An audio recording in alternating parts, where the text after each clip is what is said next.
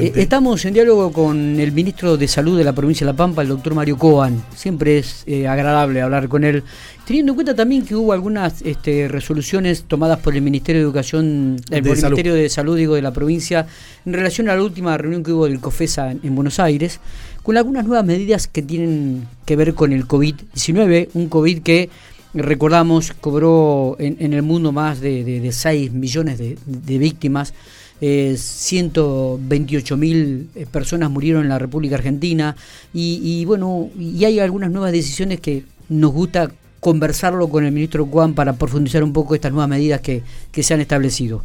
Eh, ¿Cómo le va, ministro? Buenos días, gracias por atendernos. No, al contrario, gracias a ustedes por convocarme. Y bueno, buenos días a la audiencia, por supuesto. ¿Cómo están? Bueno, muy bien, muy bien. Bueno, eh, se conocieron ayer eh, a través de la Agencia Provincial de Noticias algunas decisiones con respecto a algunas estrategias nuevas en fase a esta transición de la pandemia COVID-19, doctor. Así es. Bueno, eh, usted en la introducción este, que yo recién estaba escuchando lo, lo, puso, lo puso digamos, en, valor eh, qué es lo que se decidió. En realidad esto se viene discutiendo, aunque parezca mentira, en plena etapa eh, de la Omicron, que fue donde tuvimos el mayor número de casos de contagios, ya veníamos este, discutiendo cómo iba a ser la etapa de transición porque se presumía que después de eh, el ataque de la Omicron eh, esto iba a ocurrir así. ¿Por qué, ¿Por qué pensábamos eso y por qué lo discutíamos? Si ustedes recuerdan más o menos, eh, es fácil recordar, la, la, variante Omicron provocó un número brutal de casos, pero en un corto tiempo. Sí. Eh, la curva, si usted dibuja una curva de Omicron, es como si usted dibujara una letra B corta invertida. ¿eh? con la cúspide para arriba y las dos patitas para abajo. Entonces sube rápidamente y baja rápidamente, no, no hace una meseta como hizo la variante Manaus, que subió más lentamente, pero se sostuvo en el tiempo mucho más y provocó, bueno, mucho daño en la Argentina porque en ese eh, en esa segunda ola que fue la de la Manaos no teníamos a la población vacunada como teníamos alrededor de un 30% con una dosis y la Omicron, aparte de, bueno, de ser mucho más contagiosa, pero aparentemente menos letal, también nos toma con un alto nivel de vacunación y sobre todo en nuestra provincia, suerte vacunamos muy bien. Sí, sí, sí, sobre todo eso me, da la sensación. Eh, ah, se habla de recomendaciones que se le hace a la población, que se le hace al vecino común de todos los días, digo, pero ¿cuáles son las obligaciones también que debe asumir estos? Mire, este, usted sabe que esta, eh, claro, esto es, un tema, digamos, eh, que por ahí merece una, un, no sé si un debate, pero un cambio de opiniones eh, de diferentes personas. yo creo que está todo vinculado a cómo cada uno reflexiona lo que vive, lo que aprende, dónde vive y dónde aprende. porque nosotros decimos recomendaciones porque ya no es taxativo u obligatorio. Pero yo le pregunto lo siguiente. Usted dio un número que yo creo que cualquiera realmente se le estruja el corazón cuando escucha que hubo 6 millones de muertos, más de 100 mil muertos en la Argentina. Sí, sí, sí. Este, tuvimos una periodos restrictivos muy duros. Entonces, eh, ahora que estamos en una etapa, no digo de bonanza porque no lo es, sino simplemente estamos en una etapa de transición que no sé cuándo va a terminar. ¿Por qué digo esto? Porque ustedes fíjense que no hay ningún organismo, organización mundial, ni la de la salud, ni la panamericana, ni la ninguna, ni nacional, que diga hoy, este, listo, la, la, la pandemia terminó. Todo lo contrario. Estamos hablando de una fase de transición entre la pandemia y la endemia. Y yo tengo realmente muchas dudas que están vinculadas a, lo que yo estudio, a lo que yo leo, ¿no? Eh, eh, porque eh, es fácil comparar la, la pandemia del coronavirus o con el virus de la influenza o con el virus de la gripe. Va a pasar, que todo el mundo dice, va a pasar como con la gripe.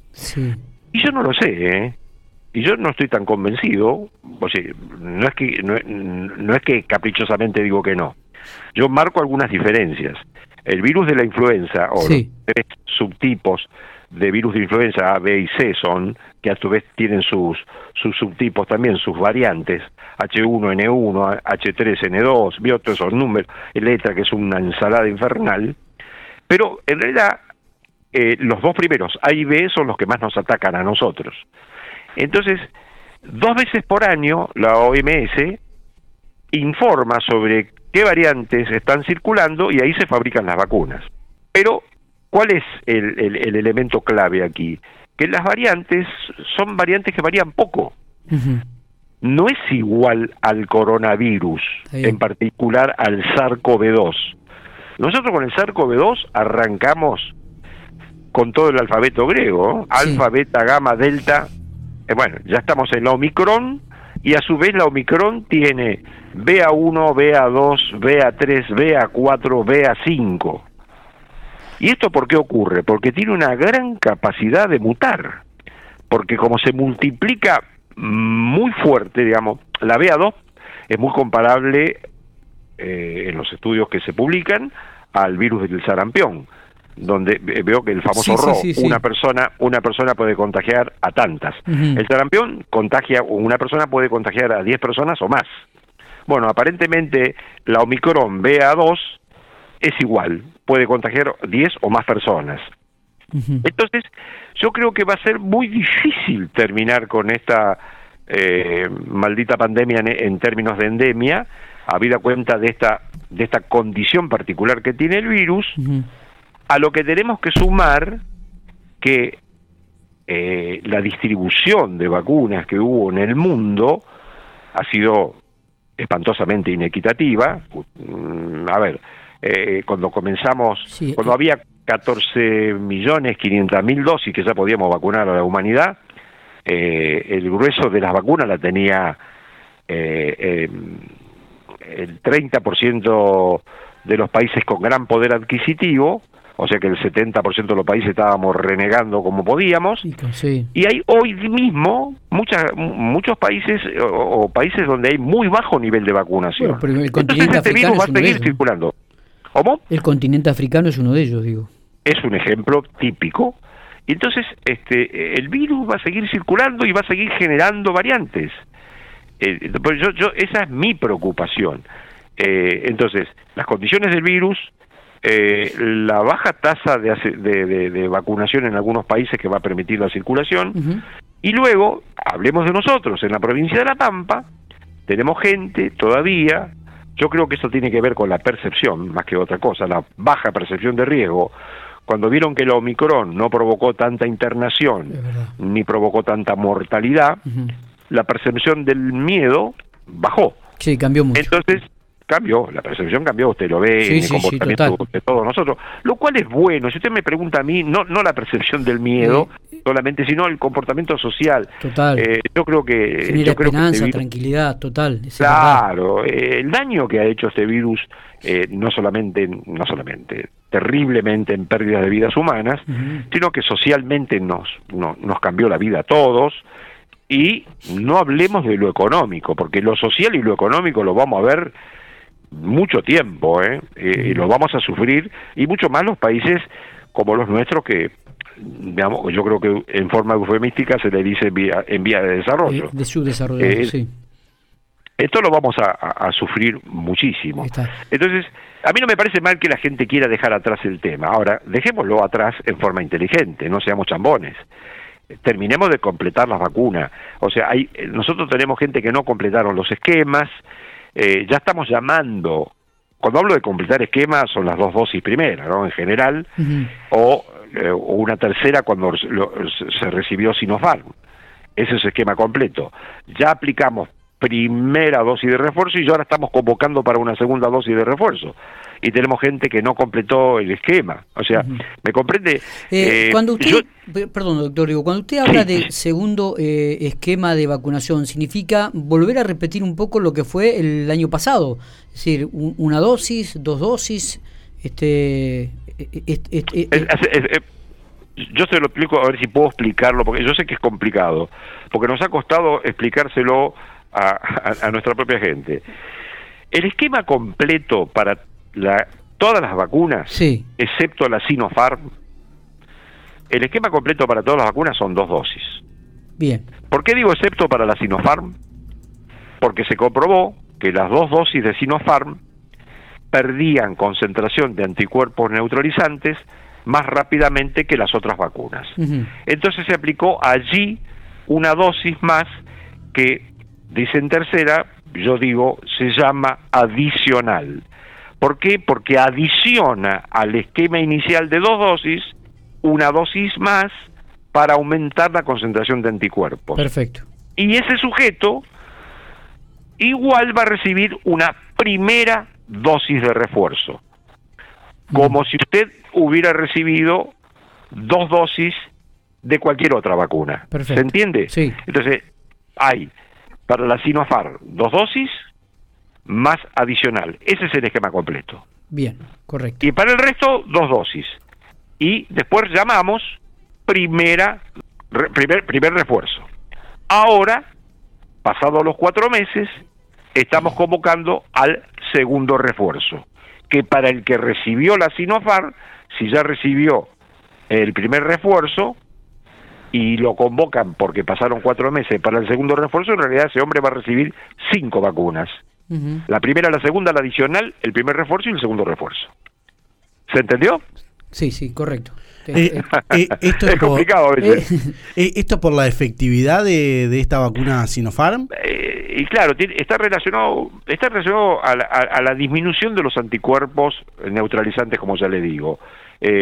Todas las vacunas van perdiendo concentración de anticuerpos, si usted mide en sangre eso, desde los 14 días que genera el, pico de, de aparición de anticuerpos este, empiezan a descender progresivamente y este, la Sinopharm demostró ser la vacuna que más rápidamente desciende. Por eso inmediatamente se aplicó la adicional. Está bien. En, en este momento, digo, la provincia cuenta con un stock suficiente como para este, el país tiene vacunas, el país tiene vacunas y tiene compromiso de compra y de llegada de vacunas, mm. sobre todo las plataformas, las de plataformas de RN creo que están completamente aseguradas. Sí. Sinopharm mm, creo que el país ya no va a comprar más. Este, y AstraZeneca, mm, me parece que el contrato terminó, quedan un, millón y medio, tres millones, ya, la verdad que no me acuerdo exactamente cuánto hay en el país, pero todavía siguen llegando. Y las que sí van a llegar son Sputnik, que siguen siendo unas vacunas estupendas. La, verdad, desde el punto de vista inmunológico, la vacuna, la vacuna Sputnik ha demostrado ser muy, muy eficaz.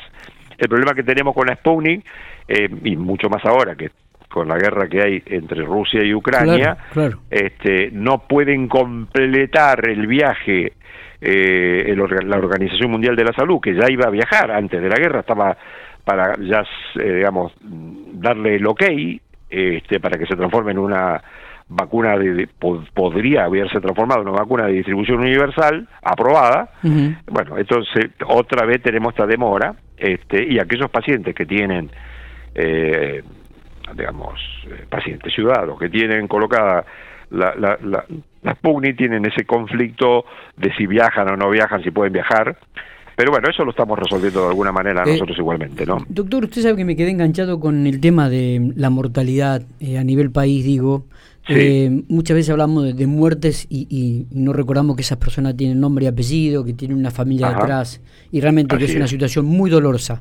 Digo, eh, no sé si usted manejará las estadísticas de la mortalidad anual en la, en, la República Argentina o en la provincia de La Pampa sin pandemia este, para cotejar algún resultado de lo que fue realmente el número.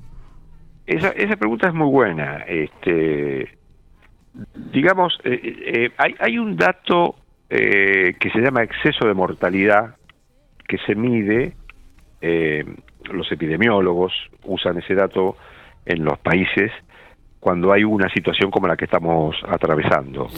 Y se hizo la... Eh, exceso de mortalidad es medir la mortalidad por todas las causas en un periodo de tiempo determinado. Se hizo el exceso de mortalidad yo no quiero mentirle, 2020, 2021, 2020, la Argentina tuvo 8.9% de exceso de mortalidad. Muchísimo más bajo que muchos países supuestamente del primer mundo, algunos tuvieron hasta casi el 100%, ¿eh? este, de exceso de mortalidad, que no mm. solamente es por la COVID, sino por la de, digamos, otras enfermedades. O sea, por eso digo, es mortalidad global en un periodo de tiempo. Así que ese dato, mm, yo no digo que es alentador, porque es muy difícil hablar de alentador en un contexto como usted bien plantea, donde hay muerte, ¿no es cierto? No hay éxito, yo evito usar esas palabras porque no puede haber éxito cuando hay enfermedad y hay muerte. Pero que la Argentina más allá de la politización, más allá de discusiones y más allá de errores cometidos, porque convengamos que, digamos, eh, cuando el debate científico sale del ámbito académico para estar debajo de la luz de los reflectores y adentro de los canales de televisión, entonces, bueno, cometemos errores, inevitablemente. e inevitablemente se cometen errores. Ni hablar de algunas malas intenciones, ¿no es cierto? y este, apresuramientos y sobre todo también seamos, eh, no digo tirar un manto de piedad, pero seamos un poco piadosos y entendamos que cuando comenzó esta pandemia con este nuevo coronavirus había muy poco conocimiento. Yo me acuerdo una vez que dije, este, es mucho más lo que ignoramos que lo que sabemos. Y este, me criticaron fuertemente por esa frase que yo usé. Pero yo hablé como, hablé como médico y como, y como un ciudadano responsablemente diciéndole a la comunidad, esta pandemia que estamos empezando, con este nuevo virus, es mucho más lo que ignoramos que lo que sabemos. Y, no, me, no dije nada incorrecto, ni me equivoqué. Y aún ahora estamos aprendiendo. Totalmente. Inclusive creo que en aquel momento le dio el contexto del uso o no del barbijo, si no recuerdo. Exactamente. Yo, mire, fíjese, usted, eh, es bueno el recuerdo, porque yo inicialmente, fíjese qué cosa curiosa, ¿no? Yo inicialmente tenía mis dudas con el barbijo y las planteé, las planteé. Y, pero ¿qué pasa? Eh, como suele suceder en medicina, eh, el tiempo es indispensable para el aprendizaje. Y después de pasado el tiempo suficiente, y cuando aparecen las primeras publicaciones y después se consolidan con las siguientes publicaciones, este, eh, el barbijo, el barbijo adecuado, correctamente utilizado, demostró claramente que reduce un 50% la, el contagio. Y además, eh, demostró que cuando alguna persona se contagió usando barbijo, la carga viral que recibió fue muy inferior al que no usa barbijo. Totalmente. Por eso nosotros recomendamos en la provincia de La Pampa, recomendamos fuertemente que se sigan utilizando el cubreboca o barbijo, como lo llamen, en los ámbitos cerrados particularmente, porque en un ámbito abierto en la calle. Yo, la gente debe pensar que yo estoy piantado porque salgo por la calle caminando y yo no me saco el barbijo nunca porque me olvido de sacármelo en realidad. Pero digamos que en el ambiente interno el, uno se puede tiene 20 veces más oportunidad de contagiarse si hay un infectado, mucho más con la Omicron. Y si estamos en la calle es menos del 1% de contagio, así que en, la calle, al aire libre y sin gente alrededor, cuando digo gente no es que me cruce con una persona, ¿no? Me refiero, si usted va a un lugar al aire, al aire eh, libre, pero somos 100.000 apretados en un espacio chiquito para escuchar un concierto de rock, donde todos saltan y gritan, ponete el barrijo por la duda, porque lo más probable es que alguien te infecte. Está. Eh, doctor, lo, ubico en la provincia de La Pampa. Sabemos que durante la pandemia hubo una grande inversión en cuanto a infraestructura dentro de la provincia, hospitales móviles, contenedores que se transformaron en salas que ayudaron en los hospitales, principalmente el Centeno y el Molas. ¿Esta infraestructura la van a mantener estos hospitales o la van a trasladar a alguna localidad que de repente por ahí necesite este, alguna eh, infraestructura? Mire, yo, todo es posible, todo es posible. Mm.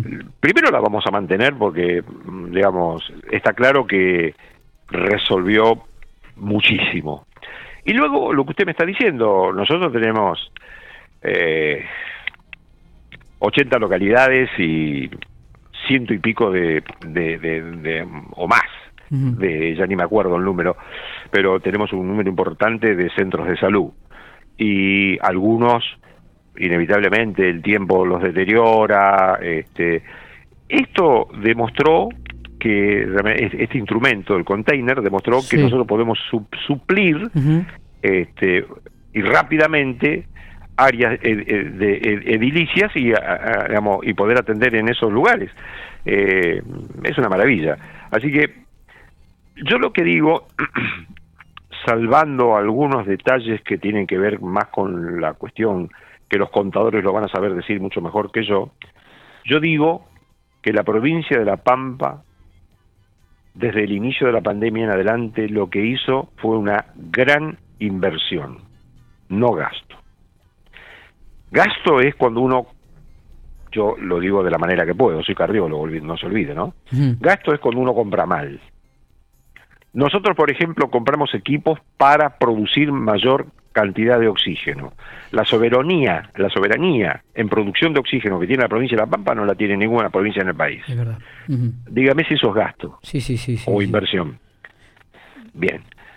Si nosotros hablamos de la compra de respiradores o el envío de respiradores porque Nación envió, porque hubo un momento que no pudimos comprar, no porque no quisimos, sino porque la Nación intervino, o monitores cuando compramos, o después cuando intervino la Nación, este, Hoy toda la provincia de La Pampa, en cualquier hospital que tenga capacidad de internación, tiene un laboratorio al día, tiene la mayoría de ellos equipos de rayos que digitalizan, tenemos la capacidad a través de la telemedicina, porque también hizo una fuerte inversión la provincia en todo lo que tiene que ver con telemática, en todo lo que tiene que ver con fibra óptica, eh, eh, comunicación en general, ¿no? Lo, que se lo que eh. se llama TICS, ¿no? Técnica de información y comunicación.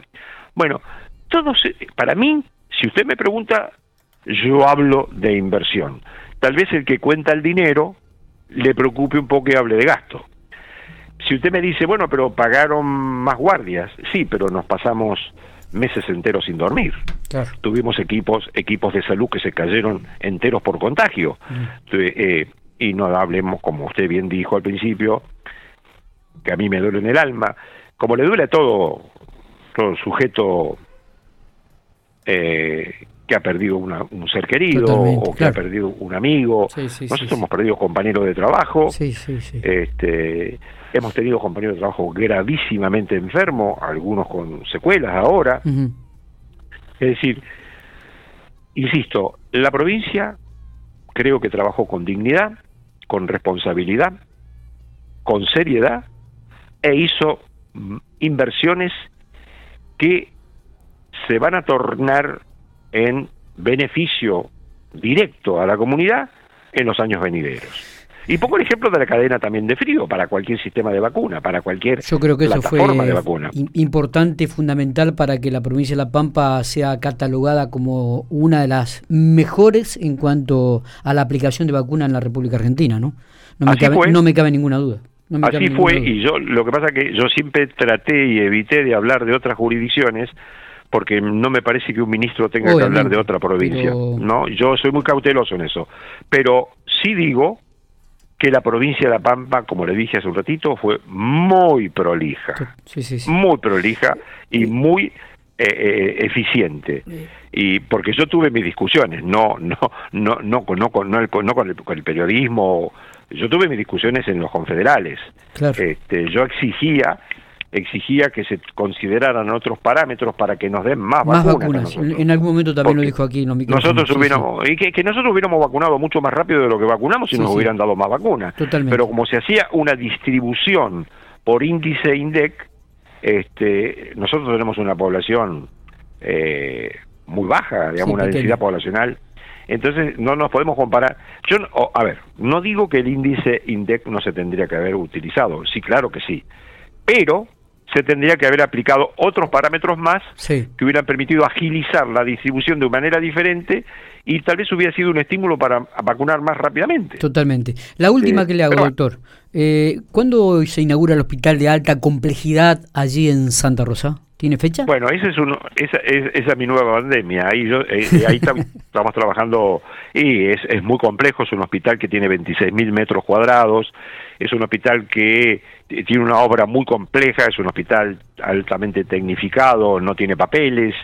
Eh, la obra la estamos recibiendo, la obra civil la estamos recibiendo ahí faltan días, ¿no? Ahí nomás. Y este, estamos trabajando, porque no es que uno va al supermercado y compra un tomógrafo, ¿me entiende? Estamos trabajando en los pliegos de licitación desde hace ya mucho tiempo. Este, y la, provincia también va a hacer eh, eh, una inversión allí. Mm, también tenemos la fuerte colaboración de Nación para, para, para este hospital de complejidad creciente. Pero la mudanza va a llevar su tiempo también, ¿no? Yo, yo no me gusta decir fechas porque, porque uno arriesga fechas que después eh, fracasan por, por razones este, digamos, no pensadas o, no, o no previstas más que pensadas, o, o, o, imprevistos eh, que, sus, que, que tienen que ver con que manejamos equipos electrónicos, que usted lo enchufe y resulta ser que no sé qué cosa y tiene que esperar que el equipo electrónico sea reparado, revisado, calibrado. Bueno, todas esas cosas si uno las empieza a contar, yo diría que, mm, no sé, tal vez tardemos un, año y medio en hacer toda la mudanza, ah, calculo yo. Y sí, aparte hay que mudar, hay que mudar, sí, sí, sí, sí, eh, hay que mudar, no solamente instalar y, y mudar equipamiento, sino que hay que mudar el, capital humano, el recurso humano, que se tiene que readaptar a un nuevo hospital. Es toda una historia. Está. Eh, doctor, como siempre, ha sido un placer hablar con ustedes, ¿eh? muy amable. No, por favor, yo solo les agradezco a ustedes que no sé si quedó algún tema por aclarar, tal vez convenga decir que no vamos a isopar a todos, este, veo que en, en el informe que dimos, sí. este, vamos a isopar a mayores de 50 años y aquellos que no tengan 50 años este, que tengan alguna enfermedad muy importante que pueda eh, provocar que, que, que, pudieran tener un cuadro severo de la enfermedad. Está claro. Este, ¿Y por qué mayores de 50 años? La explicación es muy simple. Si ustedes van en las barras que se midieron ya en el país, en todos lados, la, usted ve la barra de mortalidad, la mortalidad se instala arriba de los 50 años. Entonces, este, por eso tenemos que tener más precaución en ese en ese grupo de ciudadanos. Este, o sea, no va a ser una no vamos a isopar universalmente, pico no va a ser más búsqueda activa. Pero bueno, esto no quiere decir que si usted particularmente tiene interés en isoparse, se va y se sopa, no, no está. prohibido. Pero vamos a fortalecer el hisopado en sujetos mayores de 50 años y en aquellos que tienen comorbilidades severas que puedan transformar la enfermedad en algo más serio, ¿no? Está, perfecto. En fin, hay otros más detalles, pero bueno, lo iremos hablando en el tiempo. No, seguramente, y ah. nosotros ya hemos registrado algunos en, en, nuestro, en nuestro sitio y en nuestro diario también, así que eh, iremos comunicando. Abrazo grande y, y nos estamos viendo. Muchas gracias, les agradezco a ustedes la, entrevista. Me despido pidiéndole a ustedes ayúdenme a vacunar a la comunidad. Toda la, todo el esquema de vacunación. La vacunación para la COVID, la vacunación cuando, porque va llegando en cuenta gota cuando se empieza una campaña para la gripe, la, la, la vacunación contra la gripe y que los chicos cumplan el calendario de vacunación y completen los esquemas de COVID.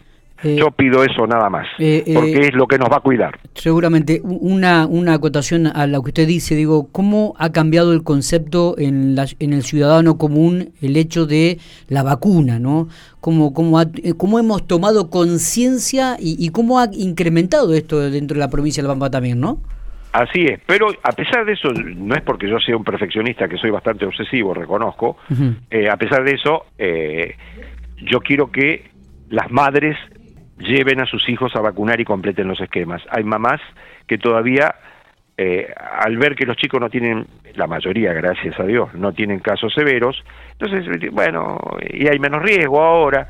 No, no, no se distraigan, por favor, no se distraigan. Y mucho más ahora que está circulando el virus de la influenza, el virus del sincicial respiratorio que afecta a los más chiquititos, menores de un año, eh, esos no se vacunan, por supuesto, no, que se vacunen, pero digo, los de tres años para arriba que por favor cumplan el esquema completo porque vale la pena, porque evita que enfermen a otras personas también.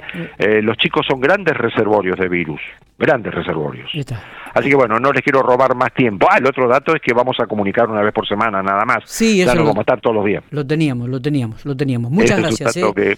ha sido un placer, ¿eh? muy amable. Abrazo, gracias.